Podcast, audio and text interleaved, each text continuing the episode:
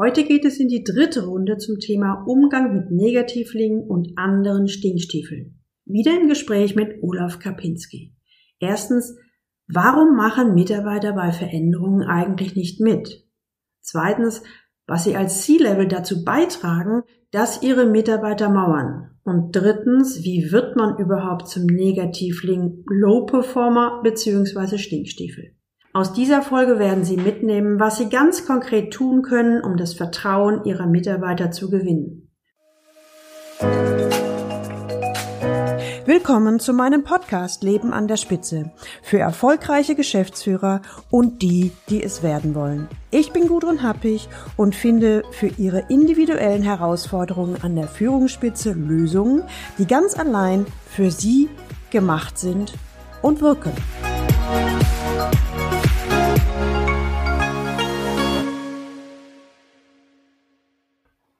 Starten wir gleich mit der Zusammenfassung der letzten beiden Folgen und zwar Folge 63 und 67 zu dem Thema Umgang mit Negativlingen und Stinkstiefeln und zwar durch Olaf Kapinski. Guten Tag, hallo und ganz herzlich willkommen hier im Sea-Level Podcast. Genau. Gudrun, schönen guten Morgen. Guten Morgen, Olaf. Genau, mit Gudrun Happig und Olaf Kapinski. So, wir machen heute mal beim Stinkstiefel weiter, den wir in der letzten Woche ähm, andiskutiert haben. Und heute gehen wir mal auf den, jetzt wird es ein bisschen kompliziert. Heute ist die zweite Episode, aber wir machen den ersten Faden, äh, den ersten Strang, den Gudrun aufgemacht hat, zum Thema vom letzten Mal und wieder aufwachen. so. Wir hatten letztes Mal ähm, so ein bisschen, sind wir so ein bisschen an dem Punkt, an dem Punkt angefangen. Ähm, wir haben das Thema, die der C-Level will irgendwas, irgendeine Veränderung ähm, ernsthaft umsetzen und dann fühlt der C-Level, dass so die Vorgesetzten, also seine Mitarbeiter, um die Nomenklatur klar zu haben, nennen wir sie Führungskräfte. Naja, also die sind nicht so ganz so enthusiastisch unterwegs und machen und tun, wie er sich das so vorgestellt hat. Und jetzt ähm, war der Strang, den wir letzte Woche diskutiert hatten, dass der C-Level zu den Führungskräften hingeht oder zu dem Führungskraft hingeht und dann Gespräch führt. So, heute möchte ich gerne einen Schritt weiter da vorne anfangen. Und zwar, also ich spiele ja mit so an der Schnittstelle zwischen, sagen wir mal, C-Level und IT-Leitung und ähm, ich arbeite mit und für Führungskräfte. Und da sind auch eine Menge Cs bei. Also mit C meinen wir jetzt Vorstände und Geschäftsführer und wie sie alle heißen. Also quasi Top of the Pyramid nenne ich die gerne. Aber eben auch für viele, die wir jetzt in diesem Spiel äh, Führungskräfte nennen. Und die sagen mir eine ganz andere Sache. Und zwar, die sagen mir, hör mal, wenn der Chef, also wenn der Chef mich zum Gespräch bittet, dann, naja, dann pack schon mal deine Klamotten. Die beklagen einen Mangel an Informiertheit und einen Mangel an Zugehörigkeit. Das heißt also, jetzt spiele ich das Spiel mal andersrum. Die These ist, wenn ein C-Level einen Change durchführen will, und wir lassen jetzt mal das Warum außen vor. C-Level will einen Change durchführen und die Mitarbeiter machen nicht mit oder die Führungskräfte machen nicht mit. Dann wäre meine These, dass das die beste Option der Führungskräfte ist. So, beste Option aus dem NLP. Wir tun immer das, was für uns am besten ist. Oder das, wofür wir glauben im Moment, dass das für uns am besten ist. Jetzt gucke ich mir mal das Incentivierungssystem an. Wenn ich als C-Level meine Leute bisher incentiviert habe, darauf, das zu machen, das zu machen, das stabil zu machen, was wir gestern gemacht haben. Na, dann brauche ich mich nicht zu wundern, dass wenn ich jetzt eine große Änderung haben will, dass die erstmal alle sehr skeptisch sind, weil das ist ein anderes Verhalten, was ich haben will.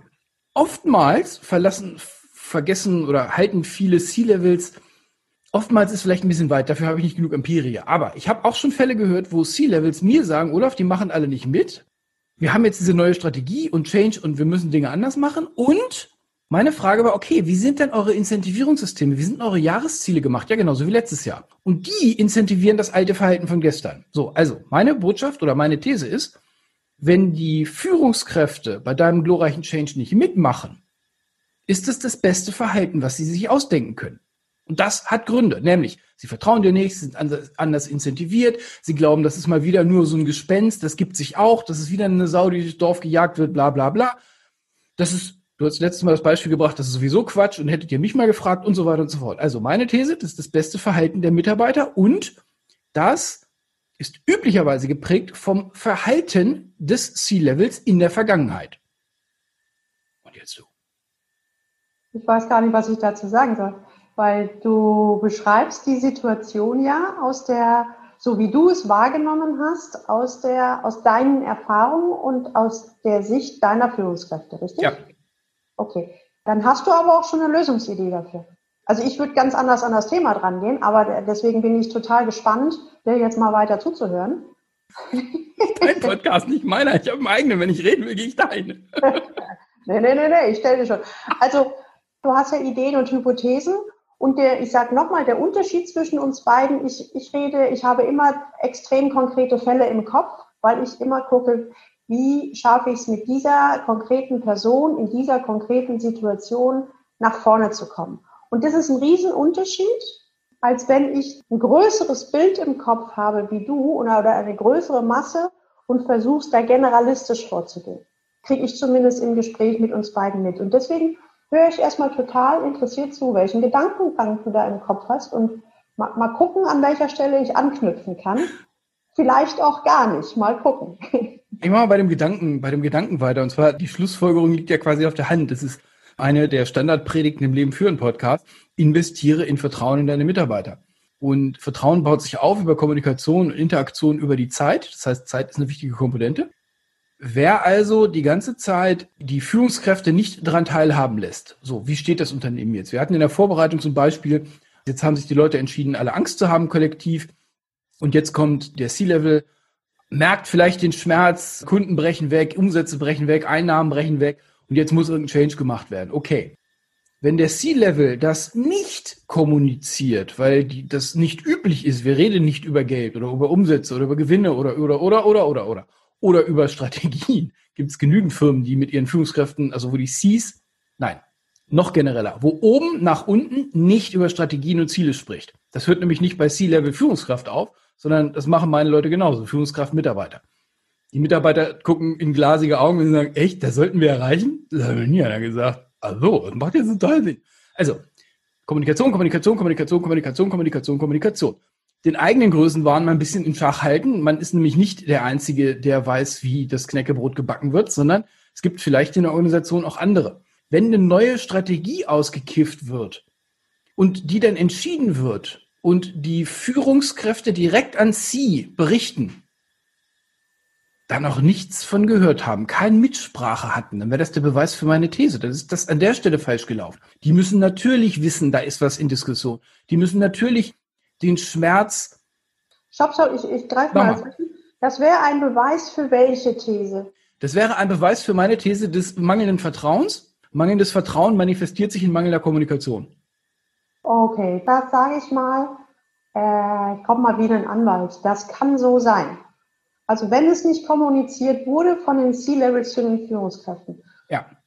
kann es an mangelndem Vertrauen liegen, das kann an mangelnder Zeit liegen, das kann, habe ich, hab ich doch geschrieben, ich dachte, die wüssten das. Also ich würde gern was, das, dieses eins zu eins, wenn ich ein bestimmtes Ergebnis habe, liegt es automatisch da dran. Das würde ich gerne ein bisschen aufweichen. Also da, ich bin zumindest so gestrickt, dass ich da mehr in Möglichkeiten denke. Aber nimm mal an, es gibt verschiedene Möglichkeiten, warum das nicht passiert ist, aber wir bleiben bei dem Strang Vertrauen. Du warst gerade an Tätigkeiten.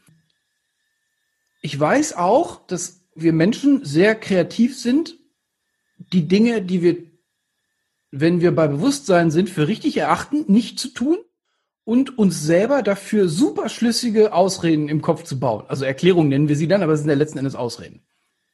Deswegen weiß ich auch, dass es genügend Führungskräfte gibt und C-Levels dann entsprechend auch, die, wenn ich sage, ihr habt einen Mangel an Vertrauen, der aus einem Mangel aus Kommunikation von oben nach unten resultiert, mir schlüssig erklären können, Olaf, warum das jetzt total nicht richtig ist, weil man hat ja diese E-Mail geschrieben und dann kommen Ausreden.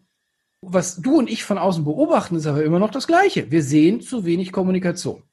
Also, ähm, ich finde das gerade ganz spannend mit dir, hier so zuzuhören, weil ich erlebe dich extrem absolut. Ja. Und, und so zwischendurch gehen mir die Nackenhaare hoch, weil ich so denke, oh, Hilfe, Hilfe, Hilfe, nicht so absolut, nicht so absolut, die, die Welt ist nicht so schwarz-weiß. Und dann, dann denke ich immer wieder darüber nach, nein, das macht ja Olaf, um zu provozieren, damit das Gespräch halt schneller läuft, schneller in eine bestimmte Richtung. Aber für mich, ich kann nur für mich sagen, ich gehe da in den Strang mit, aber im Dialog mit meinem Gegenüber wäre ich da viel differenzierter und würde viel mehr Optionen versuchen in Erfahrung zu bringen, weil ich kann ja im, im Coaching immer nur gemeinsam mit meinen Klienten gehen und ich knall ihm nichts vor den Kopf, sondern versuche halt immer tiefer zu gehen, wo der Schlüssel wirklich ist. Nur sind wir jetzt nicht im Einzelcoaching, da mache ich das genauso und One Size, das ist die dämlichste Frage, wenn jemand kommt, sag mal, Olaf, wie mache ich denn, hm, hm, hm, wo ich dann denke, da fallen mir aus dem Stand 500 Sachen ein und ich habe viel zu wenig genau, Informationen, genau. um dir was zu erzählen. Also, ähm, nee, das, das wollte ich nur sagen, weil mhm. du hast, also ich habe im Moment den einen, du hast dich darauf eingeschossen, dann liegt es am Vertrauen, Punkt aus, basta. Und ich wäre sehr vorsichtig, das so plakativ in die Welt zu behaupten. Geh aber jetzt erstmal mit dir mit. Mein Punkt ist der, ich drehe das mal um, und zwar im März, als man die Wirtschaft angehalten hat. Als dann viele Firmen quasi auf einmal in dieses Loch gefallen sind, oh mein Gott, ich habe mein tolles Bürogebäude hier, ich darf nur keinen mehr reinsetzen, weil bla bla verboten, bla bla. Und jetzt mussten auf einmal ruckartig, ja zum Teil Notfallpläne sich ausgedacht werden übers Wochenende. Meine IT-Community sind ja auf einmal zum Retter des Business geworden innerhalb von, von einer Woche oder so. Und dann drehten sich auf einmal Dinge richtig schnell. Ich höre aus dem Leadership Stars Programm von Teilnehmern, wo auf einmal die oberste Heeresleitung, also die Cs, sagen, pass auf, das ist jetzt alles so wirr, wir müssen einmal die Woche, brauche ich eine Videokonferenz mit allen Mitarbeitern. Wir sprechen nicht von zehn Leuten, sondern von so tausend Leuten. Wo wir Q&As machen und es kann, die A, also die Answer kann sein, ah, ich keine Ahnung. Wo die ganze Firma aus den Wolken gefallen ist, weil die den Chef noch nie haben reden hören wo die IT dachte, meint er das ernst? Wir sollen den Rückkanal einbauen? Ja, ja, die dürfen fragen. Okay, so. Wo ich bis heute höre, da haben sich innerhalb von vier Wochen Firmenkulturen, da hat sich die Kruste gelöst, das ist unglaublich. Und das Zauberwort war immer und immer wieder Kommunikation, weil die alle gefühlt haben, die sind jetzt nicht mehr im Büro, wo ich mit ihnen reden könnte, was ich bisher nicht getan habe, aber ich könnte, und die Leute, die es getan haben, die, die saßen dann so zu Hause und sagten, ah, ich brauche meine Kaffeemaschine, wo ich zufällig meine Leute treffe. So, die haben das gelöst dadurch, dass sie, vielleicht nicht gelöst, aber die haben das zumindest umgangen, dadurch, dass sie eben etabliert haben, ähm, ähm, Morning Minutes, ähm, Breakfast Times, ähm, Free Speech, Freitagnachmittag und so weiter und so fort. So. Und solche Unternehmen, davon habe ich bisher noch keinen richtig, also jetzt halbes Jahr rein ähm, oder halbes Jahr später noch nichts wirklich Negatives gehört.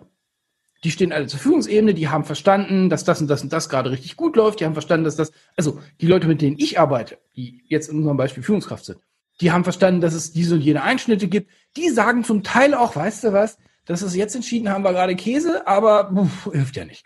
So, also die gehen da schon mit. So. Naja, und dann gibt's halt andere Beispiele von draußen, wo ich das so über zwei Ecken höre, wo der Chef, also der Eigentümer, wenn der gefragt wird, pass auf, wir haben vor acht Wochen das letzte Mal mit unseren Leuten gesprochen und wir sprechen über ein ziemlich großes deutsches Unternehmen, wo der sagt, äh, also wollen wir das nochmal machen, weil die sind ja immer noch alle uncertain. Nee, wieso? Es gibt nichts Neues mehr, was ich denen erzählen kann. Wo ich so denke, geil, der Satz an sich ist eine schöne Offenbarung, wie, du, wie der Führung versteht. Also der Satz zahlt sehr auf meine These ein, dass Vertrauen über Kommunikation und Kommunikation halt ein rares Gut ist. Also ich glaube schon, dass wir in Firmen ein vertrauensvolles Miteinander haben wollen. Ich glaube schon, da bleibe ich absolut bei, dass ich das Vertrauen haben will, dass meine Leute das können, was ich ihnen aufgebe oder was ich, was ich, worum ich sie bitte. Und ich will schon als Mitarbeiter das Vertrauen haben, dass das, was mir mein Chef gibt, erstmal nicht komplett daneben ist. Okay, dann sind wir doch bei dem Thema. Wie entsteht denn Vertrauen? Kommunikation über die Zeit. Nur Kommunikation? Naja, was ist Kommunikation, wäre hier die Frage aus meiner Sicht. Also wenn der Chef redet und die anderen hören zu, ist es keine Kommunikation. Ja. Also Kommunikation, also Empathie hilft ungemein. Ja, also für, für mich ist, wie Vertrauen entsteht, also insbesondere wenn, wenn jemand neu in meine Mannschaft kommt, egal jetzt, ja, sagen wir mal, als Mitarbeiter oder Führungskraft ist wurscht, fängt das erstmal mit Vorschussvertrauen an. Ja, und dann, ich mag gerne Offenheit und Transparenz. Das heißt, für mich ist es noch mehr als nur miteinander reden, sondern auch wirklich sagen, am Anfang zum Beispiel über die Spielregeln zu erzählen. Sag mal, in, in meiner Mannschaft gibt es da fünf, sechs Spielregeln, so über den normalen Umgang miteinander. Dann, jetzt mal böse gesagt, da möchte ich auch gar nicht unbedingt drüber diskutieren. sondern so läuft es bei uns. Also zum Beispiel, wenn du einen Fehler gemacht hast, ist nicht weiter schlimm, aber bitte sofort kommunizieren, ne? unaufgefordert. Oder was nächstes könnte sein, wenn irgendwas bei dir, Führungskraft oder Mitarbeiter, wenn, wenn irgendwas Neues passiert und du an einer bestimmten Stelle nicht weiterkommst, dann erwarte ich von dir, dass du zu mir kommst, nicht, mhm. dass ich Chef bei dir nachfrage. Oder eine dritte Spielregel, was viele Leute sagen, ich möchte gerne, wenn es ein Problem gibt, komm bitte zu mir mit Lösungsvorschlägen und nicht mit einem Problem, Problem, Problem. Also so diese drei bis fünf Spielregeln, dann wird der Mitarbeiter am Anfang immer sagen, ja, ja, klar, alles verstanden. So, und dann geht das Arbeiten los miteinander. Und natürlich geht es am Anfang in, wahrscheinlich in die Hose. Ne? Und da stellt sich ja schon heraus, wie gehe ich dann damit um? Ne? Mhm. Dann, na, sage ich auch, geht's nochmal in die Kommunikationsform. Aber Vertrauen entsteht auch, indem das, was ich gesagt habe oder was der Mitarbeiter gesagt wird, dass das in den Taten oder im Verhalten sichtbar ist. Absolut, guter Punkt, ja. Na? Und das können, ich sag mal jetzt mit diesen Spielregeln, das sind ja Kleinigkeiten. Ich, ich stimme dir absolut zu, das geht natürlich über eine Zeit. Ne? Und zwar beidseitig. Es nützt überhaupt nichts, wenn nur die Führungskraft der, dem Mitarbeiter vertraut oder der Ziellevel der Führungskraft vertraut oder andersrum, das muss schon idealerweise in beide Seiten gehen, sonst wirst du immer auf Dauer eine Störung haben. Ja. ja? Und was ich auch relativ häufig habe, nee, habe ich nicht häufig, aber ich habe tatsächlich manchmal Klienten, die sich trauen, das anzusprechen, die so über eine Weile eben in ihrer Rolle waren und die dann sagen, na ja, ich weiß ja, Vertrauen ist wichtig, aber wenn ich ehrlich bin, ich bin doch schon ein misstrauischer Kauz. Und ja. ich müsste jetzt aber vertrauen. Und naja, wie mache ich das denn? Und ich bin total froh und stolz, wenn solche Frage kommt, weil ich halt sage, dir selber Führungskraft einzugestehen, dass ich eigentlich misstrauisch bin, ist die Hälfte der Miete. Absolut, absolut. Denn meine Hypothese ist, also wir sind ja alle irgendwie schon durch die Wirtschaftswelt durchgegangen oder auch durchs Leben durchgegangen und grundsätzlich zu vertrauen ist nicht selbstverständlich, sondern ich glaube, ganz, ganz viele Menschen haben schon erlebt, dass mein Vertrauen missbraucht wurde oder dass mir Vertrauen suggeriert wurde, aber es war nicht. Das heißt, ich würde mal sagen, mindestens eine gesunde Portion Misstrauen hat jeder in sich. Und ich würde sogar behaupten, dass, dass das ist jetzt eine Theorie, das weiß ich nicht, aber ich würde mal behaupten, man, wir reden ja sehr häufig von den Micromanagern. Mhm. Und ich glaube, ein Micromanager ist von, von seiner Typologie her ein eher stark misstrauischer Mensch, mhm. glaube ich, der versucht durch Kontrolle irgendwie Vertrauen wieder hochzuholen, was natürlich nicht klappt. Und von daher, wenn dann mal ein Klient ankommt und sagt, ich bin eigentlich ein misstrauischer Mensch, wie entwickle ich denn Vertrauen, ist es ein Wahnsinnshebel. Absolut. Weil die meisten denken dann auch, naja, und jetzt muss ich volles Vertrauen haben und ich gebe dann eine Mitarbeiter oder eine Führungskraft, gebe ich halt äh, quasi, ich delegiere Aufgaben und ich frage nicht mehr nach, sondern ich sage einfach, komm mal in zwei Monaten mit dem fertigen Ergebnis und das ist der Inbegriff von Vertrauen. Da sage ich dann, nee, das ist eher der Inbegriff von mm, Naivität. Das wollte ich ja sagen, das ist Kamikaze-Führung. Also das geht Genau, das kann, das, das kann nicht. nicht. Ne? Und dann eben zu gucken, was sind so kleine Schritte, und da sind wir natürlich auch bei Kommunikation, wie weit kann ich aus meinem beginnenden Misstrauen in ein Vertrauen, vertrauensvolle Führung gehen. Ja. Und zwar in, aus das würde ich sogar sagen, fällt mir gerade ein, wo wir reden, sowohl in Richtung Führungsvorgesetzter zu Führungskraft als auch andersrum. Weil ich sag mal, der, deine Leute oder deine Führungskräfte, die beobachten ja den Vorgesetzten genauso. Sagt er, wie er sich verhält? Oder ja, das sagt er immer montags. Äh, oder das sagt er immer einmal im Quartal, wenn er einen Anschluss vom Vorstand gekriegt hat. Aber super. sagt auch immer, also das weiß ich jetzt nicht, ne? Das sind einfach erdachte Dinge. Aber so dieses Ding, Vertrauen entsteht über Geben und Nehmen, sage ich mal, und in ja. dem, den Worten, die genannt werden, dazu passende Taten folgen. Mhm. Das ist, ne, also das wäre für mich jetzt noch ein bisschen mehr als Kommunikation. Aber ich vermute, wir meinen das Gleiche. Kommunikation ist die, ist die Headline oben drüber, weil an der klemmt es für mich zu oft. Und Kommunikation ist quasi nur das Werkzeug. Das wäre so ähnlich, wie, wie, wie macht man das mit der Mona Lisa? Und ich halte hier diesen Stift in die Kamera. Ja, aber nee, also irgendwie schon, aber dann doch nicht. Kommunikation ist nur das Werkzeug. Und wenn wir an dem Punkt angelangt sind, dass jemand fragt, okay, habe ich verstanden? Kommunikation erfordert Zeit, die habe ich nicht. So, das ist die erste Baustelle. Jetzt sind die Leute an dem Punkt, dass sie sagen, okay, ich habe verstanden, Vertrauen braucht Kommunikation.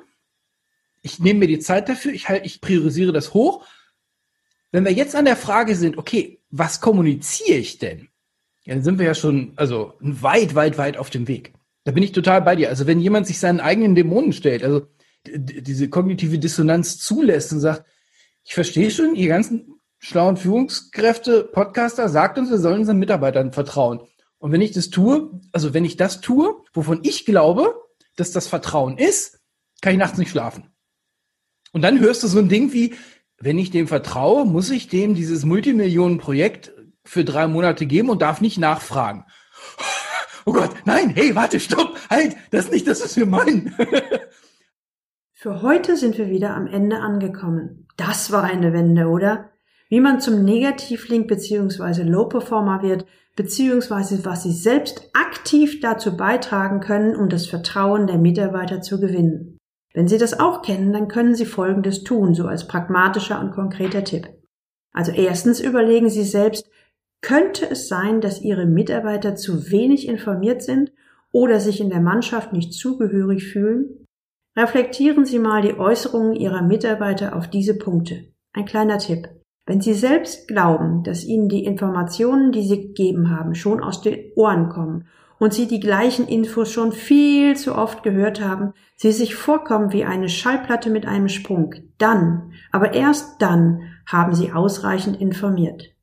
Zweitens. Reflektieren Sie mal Ihr Verhalten in der Vergangenheit wie konstant bzw. für Mitarbeiter und Führungskräfte berechenbar war es. Seien Sie bitte ehrlich zu sich selbst. Ihre Mitarbeiter und Führungskräfte orientieren sich meistens an dem gelebten Verhalten des Vorgesetzten. Verhalten Sie sich stimmig, berechenbar, dann wächst das Vertrauen der Mitarbeiter in Sie. Und drittens hören Sie unbedingt nochmal in die Folge 31 rein. Hier geht es ganz konkret darum, wie Sie als Geschäftsführer und C-Level stufenweise Vertrauen lernen können, selbst wenn Sie ein misstrauischer Kauz sind. Wenn Sie wissen wollen, wie Sie als C-Level das Vertrauen bei den Mitarbeitern konkret fördern können und wie Sie als Führungskraft statt negativer Stimmung zu verbreiten, endlich von Ihrem Chef die Unterstützung erhalten, die Sie sich schon immer gewünscht haben, dann hören Sie unbedingt wieder in Folge 76 rein, wenn ich mit Olaf Kapinski weiter diskutiere.